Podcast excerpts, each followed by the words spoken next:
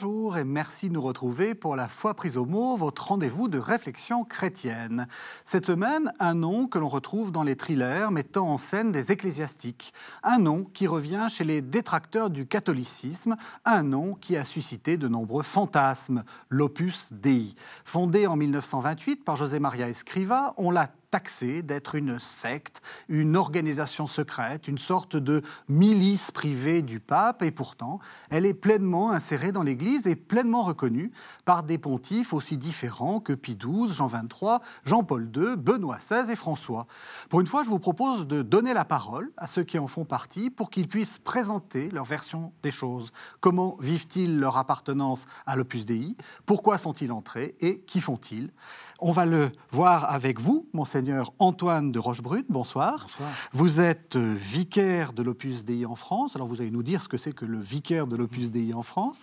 Et puis on va le voir avec vous, euh, Madame Patricia Laporte, vous êtes mère de famille et vous êtes aussi membre de l'Opus Dei. Alors d'abord, c'est quoi le vicaire de l'Opus Dei en France? Bah, C'est une fonction hein, de représentation. Je représente le prélat de l'Opus Dei pour la circonscription qui est la France. Et donc cela veut dire que j'en suis l'ordinaire, je dirige les activités de l'Opus Dei sur notre territoire. Voilà. Alors, peut-être un peu d'histoire avant d'essayer de, avant de, de, de, voir pourquoi on vous accuse, comme je l'ai dit, d'où vient cette réputation, etc. Euh, je l'ai dit, euh, l'Opus Dei a été fondé par euh, José Maria Escriva. Euh, qui était-il? Pourquoi a-t-il fondé? Qu'est-ce que l'on peut dire? Quelle est l'intuition de départ? Allez-y. On va dire que José Maria Escriva, quand il a fondé. Saint José Maria même. On peut dire Saint José Maria, mais quand il a fondé l'Opus Dei, il n'était pas encore, encore pas aux yeux de l'Église et du monde entier. Il avait, c'était un jeune prêtre espagnol qui avait 26 ans, qui est issu d'une famille euh, espagnole, catholique, pratiquante, euh, de la classe moyenne, et qui a très tôt eu l'intuition que Dieu l'appelait, euh, à, le servir d'une manière particulière. Les biographes racontent souvent que euh, à l'âge de 15 ans, il a vu des pas dans la neige, des, des, des traces de pieds nus, et qu'il a compris que c'était les traces d'un moine déchaud, d'un carme déchaud, je crois que c'est ça. Et, euh, et, il a été très impressionné par euh, ce geste de pénitence, et il s'est dit, mais moi, qu'est-ce que, qu'est-ce que moi je peux offrir au bon Dieu? Qu'est-ce que, qu'est-ce que tu attends de moi, Seigneur? Et euh, ça s'est traduit concrètement dans sa vie par le fait qu'il est devenu prêtre. Il a, il a été ordonné prêtre assez jeune, à 24 ans, je crois. Et puis, il savait que c'était en étant prêtre qu'il pourrait servir, euh, qu'il pourrait répondre à l'appel de Dieu. Et il a continué de chercher parce qu'il sentait qu'il était appelé à plus que ça. Et un jour, le 2 octobre 1928, alors qu'il faisait une, retraite spirituelle, je crois, il a eu cette, euh, cette intuition, cette vision euh, de gens dans le monde entier, d'hommes et de femmes, de tout milieu, de, de toute nationalité, qui cherchaient à, avoir une vie chrétienne intense, à, à, être en relation avec Dieu, là où ils étaient dans leurs circonstances personnelles. En fait, il a compris à ce moment-là qu'on était tous fils de Dieu et qu'il n'y avait pas besoin de se retirer du monde pour avoir une relation d'intimité avec Dieu, qu'on pouvait euh, rechercher Dieu dans sa vie de tous les jours, dans le quotidien, dans les petites choses. Et, quand il a compris ça, il s'est dit, ben, en fait, on est tous appelés à être saints. Et euh, bah, mon Dieu, je vais essayer de me mettre au service de ces gens qui veulent devenir saints en restant dans leur vie, dans leur quotidien, en leur apportant une formation. C'était sa vision, elle était toute simple, enfin, pas forcément pour l'époque, et c'est ce qu'il s'est attaché à faire euh, bah, sa vie durant, et c'est le, le, point de départ de l'Opus Dei. Alors voilà, là déjà, on a une, une première, un premier préjugé qui tombe. On imagine une sorte de euh, milice d'ecclésiastiques. En fait, c'est très largement des laïcs, l'Opus Dei. Oui, je dirais même que c'est plutôt le contraire. C'est-à-dire que, alors qu'on attendrait peut-être euh, que l'Église descende dans la société pour faire quelque chose, hein, une démarche cléricale, on pourrait dire, l'Opus Dei, au contraire, euh, dit les gens de la rue, hein, tout le monde, c'est l'appel universel à la sainteté, c'est-à-dire euh, nous sommes tous appelés euh, à chercher Dieu sans quitter le monde. C'est-à-dire que souvent, on, peut encore aujourd'hui avoir cette, idée-là, une personne très pieuse, très sainte, qu'elle devienne prêtre, qu'elle devienne religieuse, qu'elle entre dans, un couvent, une abbaye. Et Saint José Maria dit non, euh, la, la, la, vie chrétienne, la sainteté, elle est pour les gens au milieu du monde. Hein. Euh, certains ont un chemin euh, de don dans la vie consacrée, Mais la plupart des, gens, ce sont effectivement ces laïcs qui, dans les usines, dans les laboratoires, dans les universités, les écoles, essayent de vivre avec un haut niveau de vie chrétienne. Quelle est la différence avec un, ce qu'on pourrait appeler un, un tiers ordre? C'est-à-dire, vous voyez, un ordre avec des, laïcs et puis un ordre avec des, frères ou des, des pères. Ben, Saint José Marien euh, se dit, euh, et je pense que c'est l'intuition de l'Opus il ne s'agit pas de prendre une spiritualité religieuse pour l'adapter au monde. Mhm. Vous voyez. Euh, Non, c'est pas cette démarche-là hein, que le Seigneur lui demande. Le Seigneur lui demande une démarche qui part du concret, du réel, de la vie laïque, de la vie séculière. Et donc, il n'y a pas besoin de, de, se rattacher à des catégories, pourrions-nous dire évidemment, les béatitudes, elles sont faites pour tout le monde. Hein On peut dire que l'évangile, c'est valable. Mais il faut en trouver directement, il faut partir du, réel, du vécu euh, de la vie courante, c'est-à-dire qu'il disait aussi, notre cellule, c'est la rue. C'est-à-dire qu'en fait, il n'y a pas de cellule, euh, où les murs de la cellule n'existent pas. C'est-à-dire que, et le, dans le bruit de la rue, euh, c'est là que Dieu nous appelle. Et donc, il ne s'agit pas d'essayer de traduire quelque chose à votre situation concrète, si ce n'est de traduire l'évangile, effectivement. Du coup, il n'y a pas de spiritualité euh, made in Opus Dei, euh, une série de textes, j'allais dire de textes du fondateur qui servent de règles, etc. On arrive avec sa propre spiritualité ou au contraire, il y a quand même un petit, voilà, un petit enseignement particulier bah, il y a quand même les écrits du fondateur. Oui. Où il nous traduit cette intuition, où il explique beaucoup l'esprit laïque, la filiation divine, les choses qui sont importantes mhm. euh, dans l'esprit de l'Opus Dei, la sanctification du quotidien, etc. Et tout ça, c'est l'esprit de l'Opus Dei. Donc on arrive, on est séduit par ça, on y trouve, on s'y retrouve ou pas. Enfin, mhm. ça nous parle tout de suite ou pas, mais après on arrive euh, tel qu'on est. Euh, on arrive avec notre vie, on arrive avec nos circonstances et on ne, on ne fait pas de pas de côté par rapport à notre vie de tous les jours. Mhm. C'est-à-dire qu'on reste qui on est et on essaie tout simplement, euh, aidé par la formation qu'apporte le Plus DI, de vivre l'évangile, de vivre, de prier, de, de, sanctifier les petites choses de tous les jours dans notre vie de tous les jours, sans sortir du monde. Sanctifier les petites choses de tous les jours, c'est Thérèse de Lisieux aussi. Hein? Je veux dire, on est dans la même. Euh, enfin, pour mhm. vous, il y a une filiation? On est à peu près à la même époque. Enfin, euh, Thérèse meurt euh, au début du, enfin, ou à toute fin du, du, 19e. Euh, là, on est dans les mm. années 30, mais c'est ce même mouvement. Oui, et puis c'est c'est aussi une spiritualité dans laquelle enfin, on peut s'y retrouver facilement. Et ce que dit Saint José Maria, vraiment, c'est que c'est dans le quotidien, c'est dans les petites choses que, en fait, Dieu est partout. Dieu, le fondement de sa spiritualité, c'est la filiation divine on est enfant de Dieu. Et Dieu s'est incarné. Donc il n'y a rien sur terre, il n'y a pas un chemin qui ne puisse être divinisé. Mmh. Il n'y a pas une action dans laquelle on ne puisse pas en faire un lieu de rencontre euh, avec Dieu. Donc, et effectivement, ça s'est partagé. Et ça, semble assez, euh, aujourd'hui, avec le recul des années, ça semble assez euh, commun. même parler de sainteté, d'appel à la sainteté universelle, après Vatican II, tout le monde, tout le monde s'y retrouve. Mais c'est vrai qu'à l'époque, c'était c'était une belle idée, assez révolutionnaire. Alors tout le monde s'y retrouve, y compris, euh, y compris le pape François. Vous, je vous ai demandé quels étaient les textes qui, vous mm. animaient et vous m'avez tout de suite euh, cité euh, l'exhortation apostolique Gaudete et Exultate, mm. où on voit effectivement le pape François dire que pour être saint, il n'est pas nécessaire d'être évêque. On va écouter le pape François. Pour être saint, il n'est pas nécessaire d'être évêque, prêtre, religieuse ou religieux. Bien des fois, nous sommes tentés de penser que la sainteté n'est réservée qu'à ceux qui ont la possibilité de prendre de la distance par rapport aux occupations ordinaires, afin de consacrer beaucoup de temps à la prière. Il n'en est pas ainsi. Nous sommes tous appelés à être des saints en vivant avec amour et en offrant un témoignage personnel dans nos occupations quotidiennes, là où chacun se trouve. Es-tu une consacrée ou un consacré? Sois saint en vivant avec joie ton engagement. Es-tu marié? Sois saint en aimant et en prenant soin de ton époux ou de ton épouse, comme le Christ l'a fait avec l'Église. Es-tu un travailleur? Sois saint en accomplissant honnêtement et avec compétence ton travail au service de tes frères. Es-tu père, mère, grand-père ou grand-mère? Sois saint en enseignant avec patience aux enfants à suivre Jésus. As-tu de l'autorité? Sois saint en luttant pour le bien commun et en renonçant à tes intérêts personnels. Alors, vous vous reconnaissez dans, le, dans ce texte du, du pape François? C'est votre spiritualité, ça? Ah oui, euh, absolument. Et euh, comme il le dit bien, hein, je pense que notre, euh, notre vie, c'est la vie ordinaire, la sanctification de la vie ordinaire. Mhm. Il ne faut pas penser que pour être saint, il faille nécessairement faire des exploits. En fait, on le voit bien, ce qu'il faut, c'est l'héroïsme de la vie quotidienne. Mhm. progresser dans la patience de la vie de tous les jours, avec parfois des difficultés exceptionnelles, c'est certain, euh, une maladie, euh, euh, un problème au travail, mais, mais souvent ce sont des petites choses et le Seigneur nous attend là, dans les petites choses.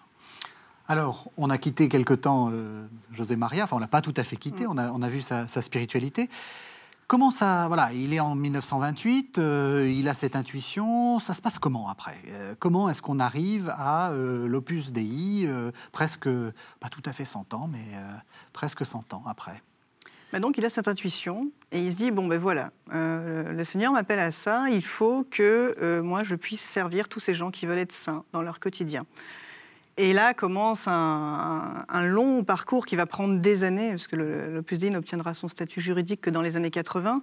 Mais déjà, il faut se rendre compte qu'à l'époque, dans le contexte, euh, il y avait vraiment cette séparation entre le monde séculier et le monde religieux, et que ce qu'il propose, du coup, ne rentre dans, aucune case. Donc, eh ben, il va commencer, lui, à, son à expliquer ce, message. Il va commencer à avoir des personnes autour de lui, des étudiants, euh, euh, quelques personnes qui vont l'entourer, et puis il va faire toute une démarche pour très vite très vite, il va vouloir avoir l'approbation de l'Église, parce qu'il est dans l'Église. Donc il va euh, rencontrer l'évêque de Madrid, où il, euh, où il est à ce moment-là, etc. Il va faire des démarches. Dès les années 40, il fera des démarches à Rome pour avoir euh, la reconnaissance du Vatican. Ça va prendre du temps, il va y avoir beaucoup d'étapes. Il va se heurter à une certaine hostilité, même, même au sein du monde catholique, où, où cet esprit laïque ben voilà, n'a pas encore corps dans la société, c'est pas évident à comprendre. Il va falloir qu'il le défende et ça va prendre, ça va prendre quelques années. Des années après, euh, c'est pas de sa faute, le pauvre malheureux, il était espagnol. Euh, on, lui a reproché d'avoir été espagnol, donc on sait les, liens complexes que euh, l'Église d'Espagne a joué, enfin a entretenu avec la dictature de Franco. Qu'est-ce qu'on peut en dire de ça? Parce que ça fait partie des choses qu'on a ah vous, dont on vous parle, hein, j'imagine. Bah, dans notre quotidien, euh, ça n'a pas grand-chose à voir. Tout ça, c'est certain. les choses mais, sont... mais, il, est, évident aussi que l'histoire est, intéressante. Et je crois que ce qui est intéressant chez Saint José Maria, c'est que c'était un grand ami de la liberté, la liberté des laïcs. C'est-à-dire qu'ils n'agissent pas dans la société, euh, dans la vie politique, là où ils sont, téléguidés par euh, la hiérarchie. Ça, tu peux le faire, ça, tu peux pas le faire. Après, la hiérarchie de l'Église a clairement condamné le nazisme, le communisme. Il n'y a pas de problème. Hein. Mais, et d'ailleurs, la hiérarchie de l'Église, en général, euh, laisse grande latitude aux catholiques pour s'engager euh, ici ou là. Et pour lui, c'était fondamental de laisser les catholiques, y compris ben, avec leurs erreurs, leur, leur progression, que sais-je. et c'est vrai que précisément, c'est très séculier que de dire aux gens, vous choisissez ce que vous voulez. L'Église, elle vous accompagne. En fait, l'Opus Dei, si vous voulez, c'est une institution qui accompagne les gens hein, par euh, une formation individuelle et collective. Elle accompagne les gens, elle accompagne des initiatives là où ils sont. Hein, euh, là où ils sont, sans jamais les lâcher, hein, mais là où ils sont. Je crois qu'il faut bien faire la différence entre l'Opus Dei en tant qu'institution qui a un objectif spirituel, comme disait M. Labbé, c'est d'accompagner les gens mhm. euh, et les membres de l'Opus Dei qui, eux, sont dans le monde, dans la société, qui ont leurs engagements euh, sociaux, politiques, euh, dans leur famille, etc., qui relèvent de leur liberté et de leur responsabilité et qui n'engagent que. Mais c'est vrai qu'étant membre de l'Opus Dei, quand vous avez un agir dans la société, ben, on peut vous dire, mais c'est l'Opus Dei qui agit. Mais non, c'est moi, c'est mon vote, c'est ma liberté, c'est mon engagement. Mhm. et, et, je pense que ça, c'est quelque chose qui a été compliqué à faire comprendre pour l'Opus Dei pendant des années. Que même historiquement, mhm. euh, après la guerre, euh, il y a des partis qui se sont déterminés comme étant chrétiens. Oui, bien si sûr. vous voulez, ou catholiques. Hein, euh, bah, en, Italie, par exemple. voilà, par exemple. Et Saint José Maria disait il n'y a pas une solution catholique au problème de l'époque. Il y a des solutions que les gens trouvent. Hein. C'est pas qu'il était contre ce parti, hein, mm. mais euh, il considérait que, que véritablement euh, euh, on est animé d'un esprit chrétien en profondeur, sa foi, et on agit avec la formation qu'on a, avec une cohérence évidemment avec ce que- ce qu'on a reçu. C'est ce que dit l'Église, j'imagine, enfin, en général. On a la doctrine sociale de l'Église qui nous donne des grands principes, des valeurs auxquelles sont accrochés.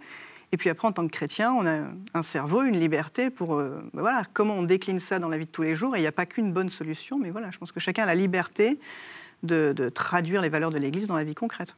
Oui, c'est clair que l'Église ne donne pas de consignes de vote. Et Ni l'Église ni Saint-José-Marie. hein. s'interdit de donner des consignes de Bien vote, sûr. évidemment. évidemment. Euh, alors, quand, euh, quand euh, je faisais, quand on me donnait des cours d'ecclésiologie, on me disait. Euh, ah, L'Opus Dei, c'est très spécial, c'est une prélature personnelle. Alors, on avait droit à toutes les grandes catégories de, de modes de fonctionnement de l'Église, et puis l'Opus Dei, c'est une prélature personnelle. En gros, ça veut dire quoi, tout simplement? Qu'est-ce que c'est? Quel Oui. est le mode d'organisation que vous avez? Alors, c'est personnel parce que ça s'occupe des personnes. hein. donc, on, on s'occupe des gens. hein, euh, ce qui veut dire qu'il y a une juridiction, hein, c'est-à-dire une euh, l'Ég- l'Église, l'Opus Dei, s'occupe de, des personnes qui ne sont pas situées sur un territoire, hein, mais dans le monde entier, et qui essayent de vivre selon son esprit. C'est une structure de nature hiérarchique, ce qui signifie qu'elle a, c'est un corps constitué de prêtres et de laïcs.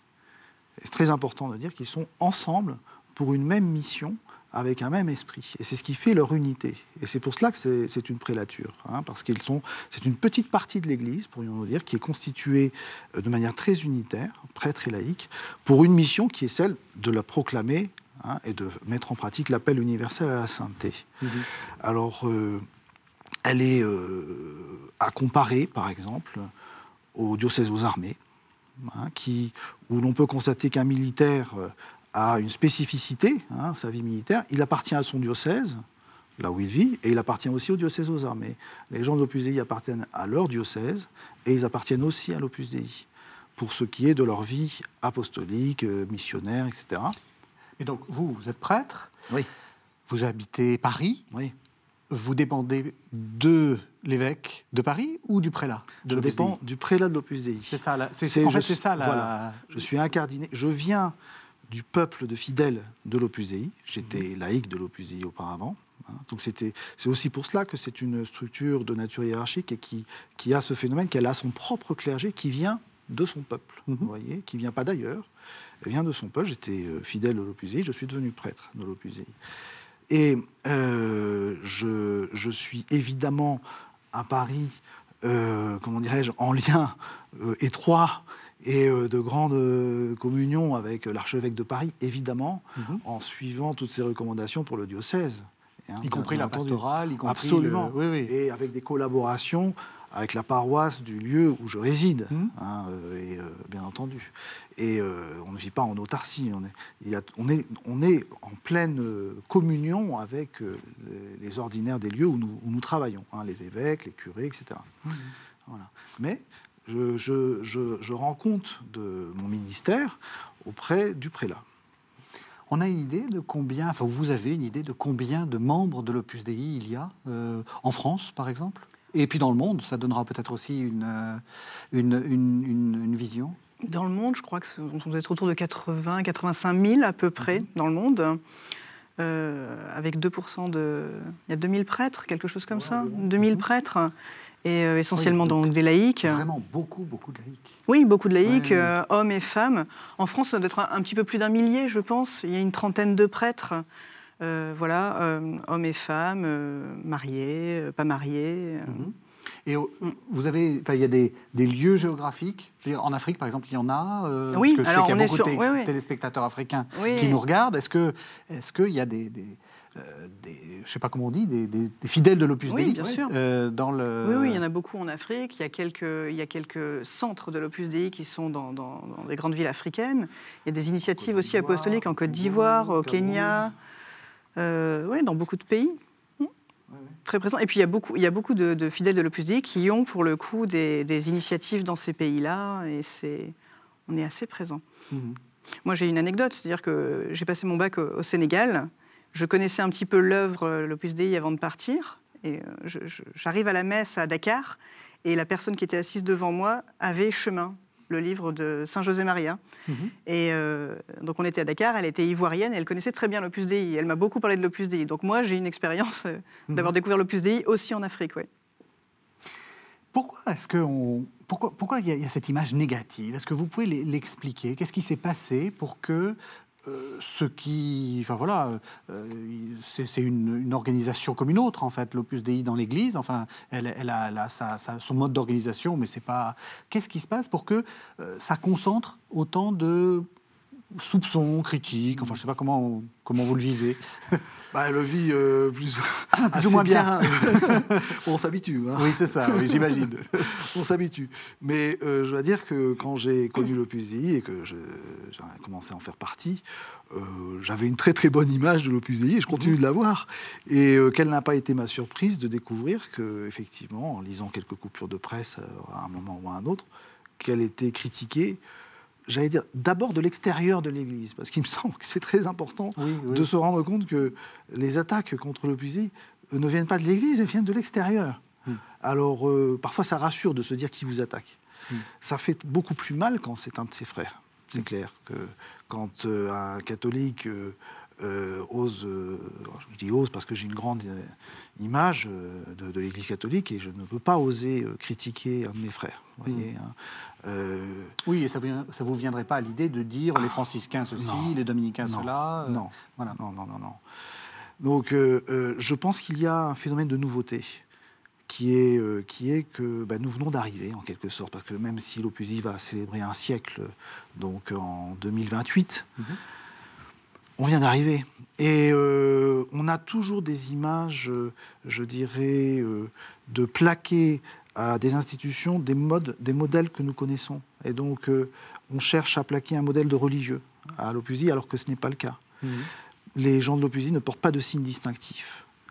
Ce sont des laïcs et qui vivent pleinement leurs conditions de laïcs.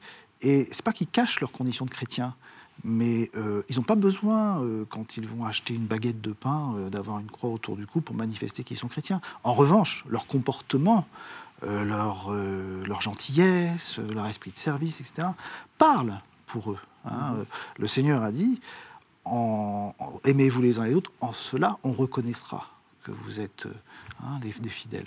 hein. Et, et donc euh, le fait qu'on ne reconnaisse pas les gens de l'Opus Dei, ça donne l'image du secret tout de suite. Et c'est ce qui au départ, euh, dans cette Espagne euh, des années 40, euh, après la guerre civile, hein, euh, parce que l'Opus a véritablement démarré très fort après la guerre civile espagnole, dans les années 40, euh, a surpris la société espagnole.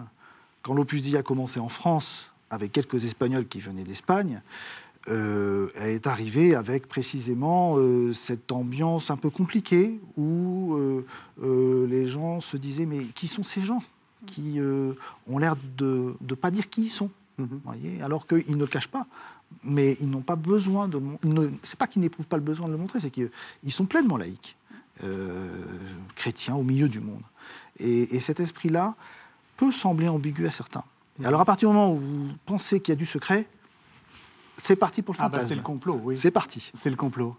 Euh, Vous, alors là, vous, vous parlez, donc euh, vous, vous, vous montrez qui vous êtes, mais est-ce que ça vous arrive de dire, bah voilà, je suis de l'Opus Dei Ou Ah oui, vous ne le cherchez pas forcément enfin, Comment, comment on, on vit ça Bah, de, Concrètement. De manière très naturelle, comme tout le reste dans la vie. C'est-à-dire que j'arrive pas quand je me présente à un de mes clients en disant bonjour, euh, j'ai Oui. tel diplôme et je fais partie de l'Opus Dei. Évidemment, je fais pas ça. Mais après, les gens qui me connaissent savent euh, très bien euh, que- quelle est ma vie. Ils savent que je vais à la messe régulièrement. Donc, forcément, ça, on sait. Les gens qui me connaissent savent que je fais partie de l'Opus Dei. Maintenant, je le revendique pas et je le Mhm. cache pas non plus. Et puis il y a aussi, euh, pour rebondir sur ce, qui a été dit juste avant, c'est que l'Opus Dei, dans le charisme, il n'y a pas cette idée de faire des choses en groupe. Euh, on ne fait pas des choses au nom de l'Opus Dei, c'est toujours euh, à titre euh, personnel Mhm. qu'on fait. Même quand on participe à des événements, etc., il n'y aura jamais une bannière Opus Dei avec un groupe Opus Dei dessous. Oui, oui. Comme Mm. il peut y en avoir pour d'autres. Ça, c'est dans le charisme de, de l'Opus Dei. Après, moi, à titre personnel, non, je ne me cache pas, les gens savent. Et j'ai pas de problème aujourd'hui. Les critiques, moi, je les ai beaucoup entendues. Je les ai découvertes quand j'ai connu l'œuvre, parce que je me suis renseignée et j'ai vu qu'il y avait des choses négatives qui se disaient, Mhm. ne venant pas d'un milieu très, très forcément catho. Oui. Euh, j'avais pas de, moi, j'avais pas d'a priori, je connaissais pas bien l'Opus Dei, donc j'ai entendu ces critiques. Euh, mais aujourd'hui, franchement, au quotidien, c'est pas, euh, c'est pas ce qui revient le plus. Moi, les jeunes que je rencontre, les gens avec qui je discute, ils sont plus intéressés par euh, bah, qu'est-ce qu'on y fait, comment on y vit, etc., que par toutes ces questions de, de l'origine. Le secret, c'est moins évident maintenant. Grâce au Da Vinci Code, je pense que l'Opus Oui, Dei a on ouvert ses On va y revenir, oui. Voilà, et donc, du coup, bah, on peut s'en réjouir. Mais aujourd'hui, la question du secret, quelqu'un qui a envie de nous connaître, il nous connaît. Enfin, il n'y a Mhm. pas tellement de. Il y a moins de mystère. Et en tout cas, moi, j'en fais pas dans ma vie. Oui, alors le Da Vinci Code, évidemment, il y a cette image du. Alors, je ne sais pas ce qu'il ce que, que- ce qu'il est dans, dans le, dans, le, dans le film, mais avec euh, la discipline, le fouet, euh, etc. Est-ce que vous vous êtes fouetté avant de venir, euh, avant de venir à cette émission? Non, non, non, mais enfin, j'aurais peut-être pu le faire. Alors, effectivement, le- heureusement, le, le- le personnage de l'Opus Dei dans ce film, c'est un moine albinos, donc c'est qui a l'air un petit peu déséquilibré, effectivement. C'est le moins qu'on puisse dire. Donc, Et en tout donc, cas, très, très meurtrier, très assassin. Voilà, voilà, Oui. très méchant. hein, très méchant. En plus, il assassine une bonne sœur à Saint-Sulpice. donc, Oui, c'est pas bien. C'est pas bien. C'est pas ce qu'il faut faire. Mais, mais c'est vrai que parfois, euh, quand je, il m'arrive une fois de prendre un taxi ou vous prenez un café dans un, dans un, dans un bar, euh, et les gens vous demandent Ah, vous êtes prêtre Et je dis Vous avez lu Da Vinci Code? Et alors, oui, oui, euh, moi. je, je fais partie de l'Opus Dei. Voilà. Alors, Et alors les, gens- ben, les gens sont un petit peu perplexes, euh, évidemment. Qu'est-ce qu'il veut dire par là? Et, euh, Mais bon, Mais si on fait le portrait robot en fait d'un membre de l'Opus Dei en reprenant toutes les critiques qui ont été faites sur l'Opus Dei, on obtient quelque chose de complètement euh, étrange. C'est-à-dire que c'est à la fois quelqu'un du grand capital, de secret, c'est un moine albinos, euh, euh, qui a un fouet, qui met... Enfin voilà, si vous mettez tout ça ensemble, ça donne quelque chose de... de- bah, de très bizarre. de En très plus, bizarre La manipulation des consciences, à la limite, mais Ah. que- qu'est-ce que ça veut dire, quoi L'Opus Dei, c'est quoi Ouais. Mais si l'Opus Dei, c'est moi, enfin, je pense que je suis assez loin du moine albinos, enfin, j'espère. Et voilà, de toutes, les, toutes ces caricatures qu'il peut y avoir, euh, si on les met bout à bout, on se rend compte qu'elles elles sont en contradiction les unes avec les autres, déjà. Mmh, Donc on moi, dès le début, c'est ce qui m'avait frappé. Mais alors, avec cette idée quand même d'une spiritualité un peu doloriste, est-ce que vous lisez l'imitation de Jésus-Christ euh, tous les matins euh, avant de vous flageller? Non, pas du tout, mais c'est spiritualité c'est- de quoi on parle quand Oui. on est, euh, quand on parle de- d'esprit de, de pénitence, de mortification. Mhm. L'idée, c'est vraiment, c'est alors, il y a une expression qui est très à la mode aujourd'hui que je vais reprendre exprès pour. euh, On parle beaucoup, il faut sortir de sa zone de confort. Oui. Bon. Bah, euh, la pénitence, c'est ça, c'est sortir de sa zone de confort. C'est accepter de mourir un petit peu à soi-même pour faire un petit peu de place, et pour Dieu, et pour les autres. Voilà, c'est ça euh, l'esprit de pénitence. Et ça, ben, c'est un entraînement, ouais, c'est quelque chose qu'on pratique euh, tous les jours, mais c'est-à-dire, euh, et là je sais de quoi je parle, c'est se lever la nuit euh, 15 fois quand on a un enfant qui, qui pleure, euh, c'est sourire à un client qui vous demande pour la énième fois de refaire euh, votre papier, c'est voilà, c'est ça la mortification, c'est accepter ces contrariétés de la vie de tous les jours, pas pour les accepter en se disant ouais je suis un héros, mais c'est parce que c'est une manière de mourir un petit peu plus à soi pour faire de la place aux autres. Et c'est une manière d'exercer ses vertus, de vivre la patience, euh, la bonne humeur. Saint José Maria, il parlait beaucoup de, de bonne humeur. Il disait que c'était important. Le pape aussi, d'ailleurs. Mhm. C'est c'est tous ces petits efforts qui font qu'on rend le quotidien un petit peu moins difficile aux autres, euh, en étant un petit peu moins pénible soi-même. Mais donc, vous reconnaissez qu'il y a quand même un enseignement là-dessus. Un enseignement, je veux dire, euh, on abandonne l'idée de doloriste. hein. C'est- en plus un mot qui, qui, qui, a- qui, a- date euh, d'une. Enfin, qui, qui, qui peut s'a- s'a- s'attribuer à des choses du XVIIe siècle, Mm. du XVIIIe siècle, mais qui pour le XXIe siècle n'a pas de sens. Mais il y a quelque chose autour de contrition ou euh, pénitence? Ça fait partie pour vous La du. prière et le sacrifice, enfin, c'est Oui, ce que oui. dit l'Église aussi. c'est, Ah non, mais je. Voilà. C'est c'est vrai, on, on est vraiment dans cette. euh, On prie, on fait des efforts. On se, alors, les gros mots, c'est de dire on se mortifie, etc. Oui, oui. Mais on fait des efforts et ça fait partie de l'esprit chrétien aussi. Bah oui, je pense que, euh, en fait, euh, il s'agit d'avoir une démarche vers la sainteté, Oui. pas simplement pour être un bon chrétien euh, ordinaire. hein, euh.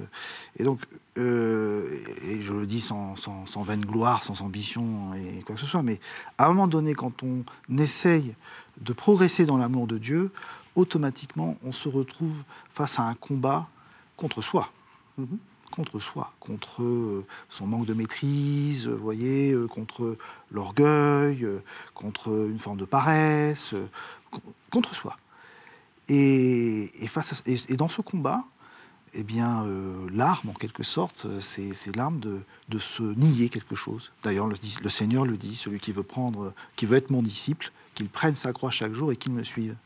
Et effectivement, Saint José Maria a un enseignement très concret Et, il ne se contente pas de répéter la phrase du Seigneur, Mhm. il dit, ben, donc les amis, il va falloir chercher une petite croix dans les repas. hein, euh, tu aimes le café avec du sucre?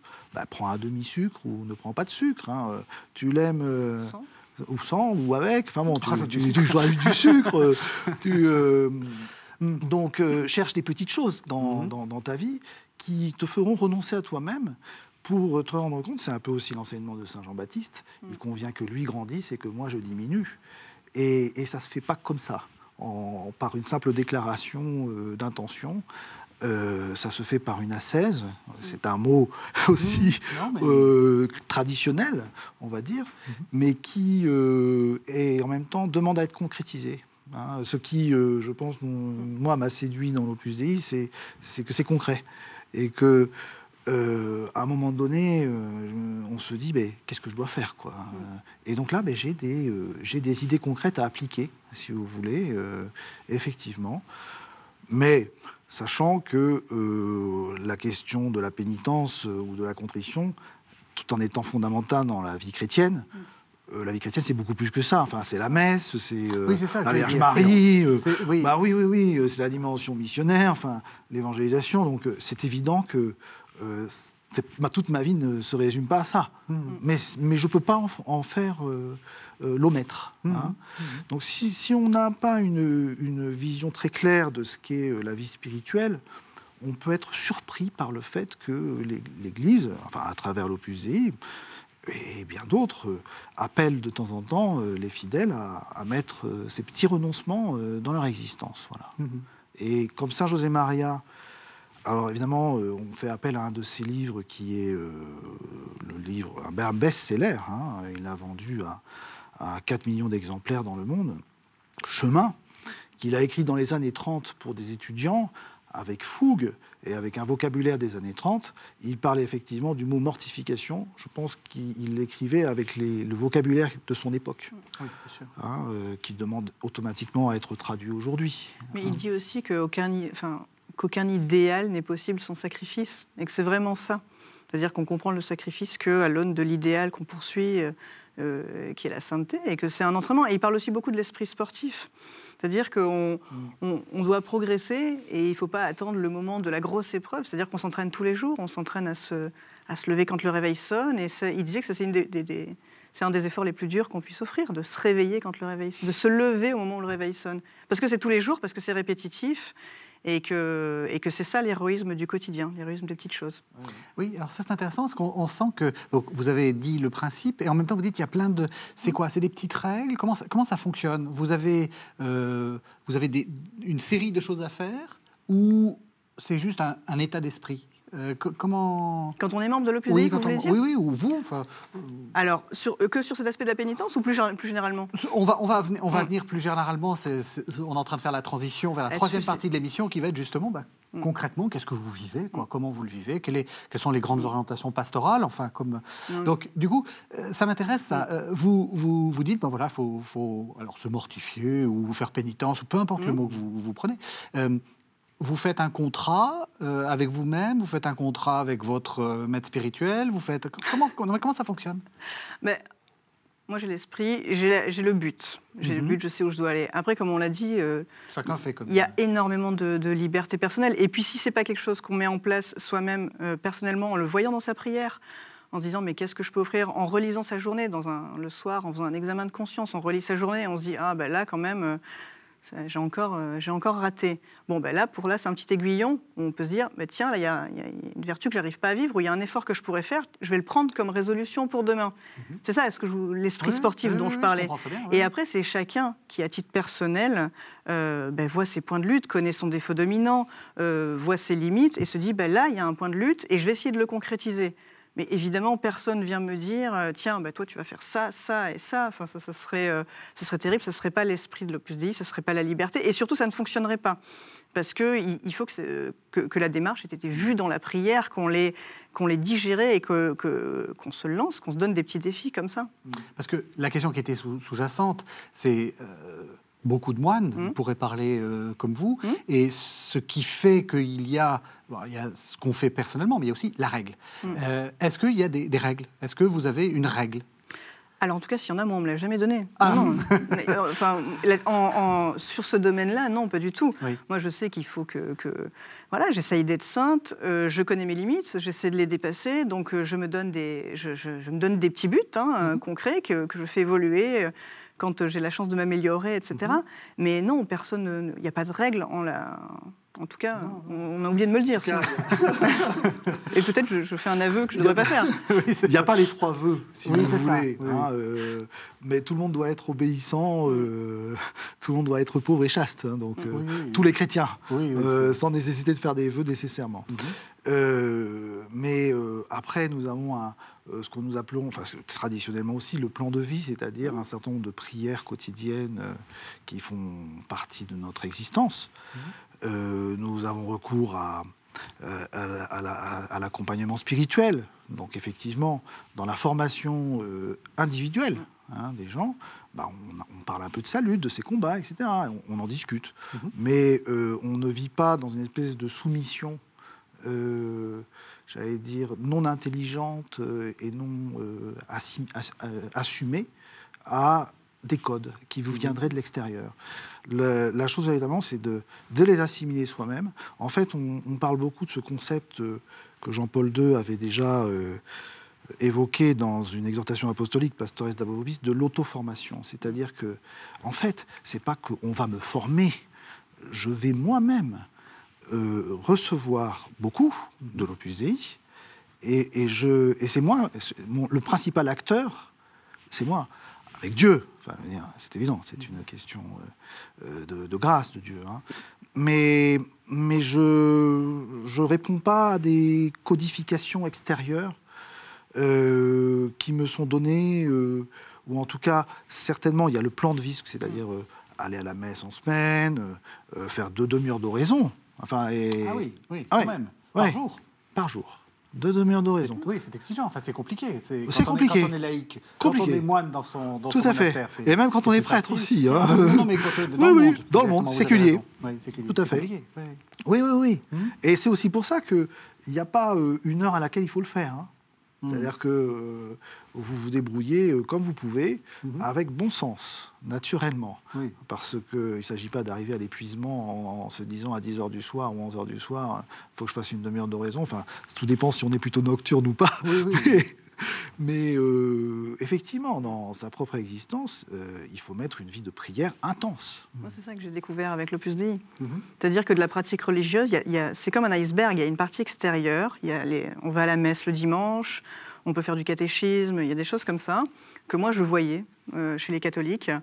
Et, voilà, et qui pour moi n'étaient pas suffisants. Enfin, je sentais hein, que je- j'avais besoin de, plus, de mieux comprendre. Et ce que j'ai découvert dans l'Opus Dei, que je ne pratiquais pas, c'est vraiment la vie de prière. C'est la vie de prière, c'est-à-dire toute cette partie de l'iceberg qu'on ne voit pas, qui est d'être en relation, d'essayer de maintenir la présence de Dieu toute la journée. Et euh, tout ce que vient de dire Monsieur l'abbé, qu'effectivement, le, plan de vie, la prière, euh, l'assistance à la messe, le fait de dire le chapelet, tout ça, euh, c'est des, des rendez-vous pour maintenir la présence de Dieu tout au long de notre journée. Et du coup, euh, tout au long de notre vie, pour rester connecté avec le bon Dieu, pour vraiment être euh, ce que Saint José Maria appelait des contemplatifs au milieu du monde. Il y a tout dans cette expression, c'est-à-dire que à la fois, on n'a pas besoin de s'extraire du monde, on est des contemplatifs, on prie. Moi, c'est vraiment tout cet aspect de vie intérieure que j'ai découvert dans l'Opus Dei. Euh, pour moi, avant être catholique, c'était aller à la messe le dimanche, et parce que j'avais pas de formation catholique. Et du coup, j'ai découvert la vie intérieure, cette euh, qui, informe toutes les journées. Et du coup, le plan de vie ne se comprend que comme ça. On comprend tous ces efforts qu'on peut faire, effectivement, d'aller à la messe, de, dire un chapelet, de prier, ça prend du temps. Mais sans ça, on perd la connexion. Et du coup, on est, plus, on est au milieu du monde, mais on est plus contemplatif. Vous parlez exactement comme Saint José Maria. Vous m'avez proposé euh, une, euh, une, une homélie qui date de 1967 dans laquelle il, euh, il dit il ne faut pas avoir de double vie, il ne faut pas être schizophrène et il faut que toute la vie soit informée par Dieu. On écoute cette homélie. Tout au contraire, vous devez maintenant comprendre, avec une clarté nouvelle, que Dieu vous appelle à le servir dans et à partir des tâches civiles, matérielles, séculières de la vie humaine. C'est dans un laboratoire, dans la salle d'opération d'un hôpital, à la caserne, dans une chaire d'université, à l'usine, à l'atelier, au champ, dans le foyer familial et au sein de l'immense panorama du travail. C'est là que Dieu nous attend chaque jour. Sachez-le bien, il y a quelque chose de saint, de divin, qui se cache dans les situations les plus ordinaires. Et c'est à chacun d'entre vous qu'il appartient de le découvrir. J'avais l'habitude de dire à ces étudiants et à ces ouvriers qui se joignaient à moi vers les années 30 qu'ils devaient savoir matérialiser la vie spirituelle. Je voulais de la sorte éloigner d'eux la tentation, si fréquente alors comme aujourd'hui, de mener une espèce de double vie. D'un côté la vie intérieure, la vie de relation avec Dieu, de l'autre une vie distincte et à part, la vie familiale, professionnelle, sociale, pleine de petites réalités terrestres. Non, mes enfants, non. Il ne peut y avoir de double vie. Nous ne pouvons être pareils aux schizophrènes si nous voulons être chrétiens. Il n'y a qu'une seule vie, faite de chair et d'esprit. Et c'est cette vie-là qui doit être corps et âme, sainte et pleine de Dieu. Ce Dieu invisible, nous le découvrons dans les choses les plus visibles et les plus matérielles.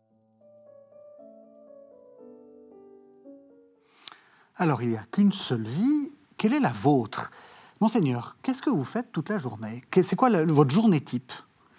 Alors, ma journée type, euh, elle est parisienne, hein, ma journée type, parce que je voyage quand même pas mal en France euh, pour aller euh, à la rencontre euh, des centres, des évêques des lieux où on travaille, des, des fidèles, des initiatives. Mais ma journée type à Paris, eh bien, c'est me lever assez tôt le matin, vers 6 heures du matin. Euh, Vous vous levez dès que le réveil sonne. Dès que le réveil sonne, j'ai pas trop le choix. Est-ce qu'il y a, je, je, J'ai bien compris que c'était Ensuite- important. ensuite, effectivement, euh, chez moi, il y a une chapelle. Mhm. hein, et donc, je descends ensuite euh, faire une demi-heure d'o- d'oraison. Je célèbre la messe à 7h ou à 7h30 du matin, selon les lieux où je vais, hein, à Paris. Et ensuite, euh, ben, je fais euh, les heures, le bréviaire. hein, Mhm. euh, je, je lis, je fais un moment de lecture spirituelle le matin, euh, avant de commencer mon travail. Et ensuite, eh bien, j'ai géré, comme, comme beaucoup de gens, j'ouvre mes mails, je réponds à quelques mails, Mhm. euh, je regarde euh, un petit peu tout ce que j'ai à faire. Je travaille avec une équipe, avec un conseil, donc des personnes qui travaillent avec moi pour euh, un petit peu le- la coordination des activités euh, euh, de l'Opusy en France. Donc, Alors justement, c'est quoi? C'est quoi Alors, les activités voilà? les activités sont très, très diverses. hein. On organise beaucoup de retraites euh, un peu partout en. France. On organise des sessions de formation pour les fidèles. Euh, donc des sessions de formation avec, euh, cette année, il y a un programme d'anthropologie, par exemple, et donc mise en place de, tous ces, de toutes ces sessions de 5 jours. En été, il y a des sessions de 25 jours, un peu plus longues. On coordonne euh, également euh, des programmes d'activité de jeunesse. hein, euh, nous suivons des initiatives euh, qui, éducatives. Hein, euh, L'Opus Dei assure l'aumônerie de certains établissements euh, scolaires Mhm. hein, euh, ou d'enseignement supérieur. Euh, à Marseille, il y a une école de commerce qui s'appelle l'EMD. Donc, nous travaillons un petit peu à la projection de ce que nous avons à faire, hein, euh, aux grands axes qui, pour nous, sont essentiellement la famille, c'est-à-dire l'éducation, hein, euh, l'éducation dans la famille et l'éducation scolaire aussi, hein, et la jeunesse. Il me semble que ce sont de de toute façon les deux grands défis que l'Église a euh, en son sein, c'est-à-dire accompagner les, les- les personnes dans la tâche éducative. Et après, nous, nous avons une, une réflexion importante sur le- la manière de rejoindre les hommes de notre époque, qui sont bien souvent euh, sans beaucoup de formation, sans beaucoup de connaissances de ce qu'est l'Église et du Mhm. vocabulaire chrétien. même, Donc hein. beaucoup de formation, hein. c'est vraiment, C'est- c'est vraiment très important, j'ai C'est, l'impression pour euh, vous. Oui, c'est en fait euh, notre métier, si, Oui, si je peux oui, parler ainsi. C'est une très vaste entreprise de formation. Mhm. hein, euh. Après, moi, comme, comme pasteur, je suis toujours à l'écoute des gens hein, individuels. C'est-à-dire que je ne suis pas un administratif qui met en place tout un organigramme, etc. Je dois nécessairement recevoir des gens, encourager, écouter. euh, Parfois euh, orienter, euh, je veux dire corriger, c'est un peu, un peu fort comme mot, mais expliquer les choses qui peuvent être mieux faites. hein, et puis, mais être très, très accessible aux personnes. hein. Et alors vous, votre journée type, c'est un peu différent parce que vous avez une vie de famille, une vie de... Tout pareil avec trois enfants. de la- Oui, c'est ça, ça, exactement. Le bréviaire en moins. Tout pareil avec trois enfants, donc euh, quand même euh, presque du, du temps, du temps complet, là. Oui, oui, moi je suis, je suis mère de famille, je travaille, je travaille dans la communication, mais c'est vrai que euh, ma journée commence et se termine avec Dieu et est ponctuée de, de moments comme ça. Le matin, je me lève, j'essaie de, voilà, je, je vois le panorama de la journée, j'essaie de l'offrir à Dieu. C'est déjà un premier, Mhm. une première manière de, de- de la colorer un petit peu. Et puis après, effectivement, j'ai, euh, je me donne deux temps de prière dans la journée, un le matin, un l'après-midi. Mhm. Euh, en fin de journée, comme ma première pensée pour Dieu, ma dernière est pour Dieu, donc euh, je prends un temps de, de- ouais, d'examen de conscience pour euh, avoir un petit, euh, un petit retour sur ma journée. Je prie le chapelet et je vais à la messe. J'essaie d'aller à la messe euh, quotidiennement, évidemment dans la mesure du possible. Et là aussi, de manière raisonnable. Enfin, je veux dire, euh, vous n'êtes pas prête à tout abandonner juste pour la messe. Non, mais beaucoup, Ouais, beaucoup quand même, beaucoup. Mhm. Je n'abandonnerai pas mes enfants, mais c'est-à-dire que j'essaie de gérer euh, euh, de front et ma vie de famille, et mes enfants, et mon Et travail. une vie professionnelle. c'est Et ça une qui est vie professionnelle, ouais, oui, bien sûr. Ouais. Mais euh, c'est- des efforts qui, quand on les fait, enfin, on en voit tout de suite les fruits. On est toujours dans l'urgence, en fait. On vit Mhm. dans un- une époque de l'urgence. On est toujours en train de courir. Et s'imposer l'urgence de l'essentiel, c'est-à-dire un temps de pause pour la messe, pour la prière, ça simplifie énormément la tâche. Alors c'est compliqué à mettre en place, mais une fois qu'on le fait, on voit à quel point ça simplifie la vie. Mhm. Ça, et et ça, ça change le quotidien. Et quand on n'y arrive pas, on se rend compte que, que ça manque, cette réflexivité, ce temps-là, on en a besoin aussi. Comment vous êtes devenu membre de l'Opus Dei? Et globalement, comment on fait pour devenir membre de l'Opus Dei? Il y a peut-être des, des téléspectateurs qui se disent tiens, c'est une vie qui peut m'intéresser ou une spiritualité qui peut m'intéresser. Euh, on, on- on vous écrit on, Qu'est-ce qu'on fait? Alors, enfin, moi, mon expérience, c'est que j'ai rencontré quelqu'un qui, qui- quand j'étais au lycée, j'étais assez jeune, j'avais 16-17 ans, qui faisait partie de, de l'Opus Dei, qui m'a proposé de, de participer à des activités, des week-ends sport-études, dans un endroit où la- la- l'aumônerie, la, formation chrétienne était confiée à l'Opus Dei. Et donc, moi, je ne connaissais pas du tout. Pas du tout. Donc, je me suis un petit peu renseignée et, et j'ai vu des choses. J'ai lu effectivement des choses négatives sur l'Opus Dei, mais c'était bien avant le Da Vinci Code, donc il n'y avait pas encore. euh, mais j'ai lu des choses et euh, mes parents m'ont toujours euh, élevé dans beaucoup de liberté, donc ils m'ont dit écoute, tu vas voir. Et puis, euh, donc je suis allée dans ce centre et moi j'ai été frappée par cette, c'est ce que je vous disais, la, partie cachée de l'iceberg, c'est-à-dire vraiment cette dimension de la prière, des petites choses. Moi j'avais lu des choses sur l'élitisme, etc. J'ai trouvé là où je suis allée des gens tout à fait normaux. On ne parlait que des choses concrètes. C'était du sur-mesure. C'était la vie chrétienne sur mesure. Et j'avais vraiment l'impression de trouver ce que moi je cherchais. Ça a été l'adhésion euh, immédiate. Et après, bon, après du coup, j'étais pas forcément très bien formée. Moi, j'allais à la messe le dimanche, euh, pas toujours, sans que ce soit trop grave. Donc j'ai pris un temps pour me former, euh, pour euh, étudier le catéchisme, pour tout ça. Et là, je, l'ai fait dans l'Opus Dei, on m'a accompagnée. Et quand moi, je me suis sentie prête et que je me suis dit, euh, bah, c'est la, c'est la spiritualité qui m'aide le mieux à vivre ma foi, j'ai fait part de mon envie de, de faire partie de l'Opus Dei. Et là, on m'a dit, bon, bah, écoute, tu réfléchis un peu. Donc, on m'a laissé un petit peu attendre. Et puis, et puis à un moment, on m'a dit, bah, si tu es prête, écris, euh, écris au, au- au prélat de l'Opus Dei et fais ta demande de- d'admission dans l'Opus Dei. Et c'est ce qui s'est passé. Et c'est tout, il n'y a rien de plus. Et puis après, on continue de se former dans un centre, on continue de, euh, une fois par semaine d'avoir euh, un, un moyen de formation, une sorte de, de- de causerie. Une fois par an, on fait une retraite de quelques jours. Et, euh, et après, c'est dans sa vie de tous les jours qu'on essaie de mettre tout ça en œuvre. Donc c'est ça que vous recommanderiez à ceux qui, ont, qui auraient une, une envie de... d'essayer de, je sais pas, de, Ah, ben, de suivre vos formations. Vos... euh, Comment est-ce qu'on fait concrètement? Il y a un site, il y a une... euh, Oui, oui, oui. Les activités sont ouvertes, hein, Oui, oui. elles sont connues.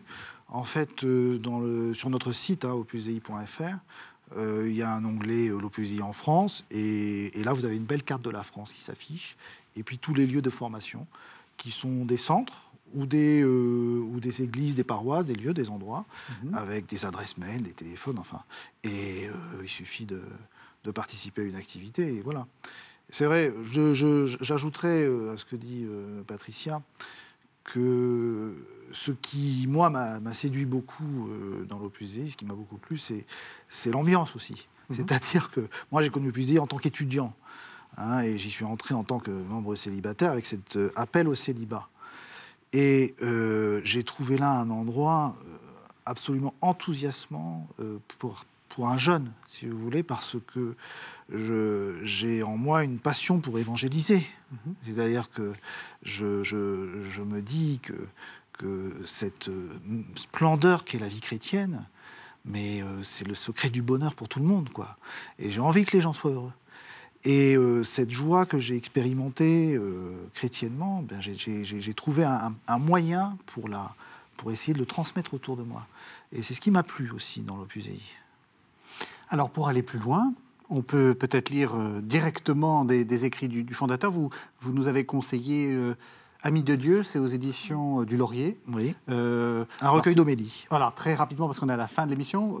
C'est un recueil d'homélie. Un recueil d'homélie sur la vie chrétienne, avec plein de sujets, de thèmes euh, de la vie chrétienne, aussi bien la liberté que la charité, la Vierge Marie. Et donc, ce sont des très bons textes à lire. Et puis, vous avez, monseigneur, fait des entretiens euh, avec Philippe Legrand, euh, des confidences inédites sur l'Opus Dei. En bref, de quoi s'agit-il?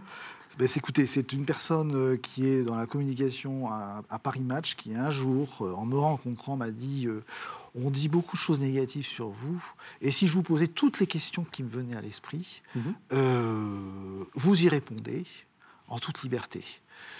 Euh, c'est une personne euh, en qui j'ai eu vraiment une, grande confiance et euh, je ne le regrette pas du tout parce qu'il a véritablement respecté ce que je pouvais lui dire. Et donc ce sont des entretiens avec lui à bâton rompu. Au cours desquels bien, j'essaie d'expliquer ce qu'est l'opus et de répondre aussi à toutes les questions que les gens peuvent se poser au sujet de l'institution.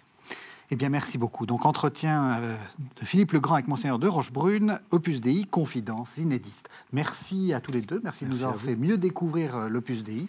Merci de nous avoir suivis. Vous savez que vous pouvez retrouver cette émission sur le site internet de la chaîne www.ktotv.com. On se retrouve la semaine prochaine. Música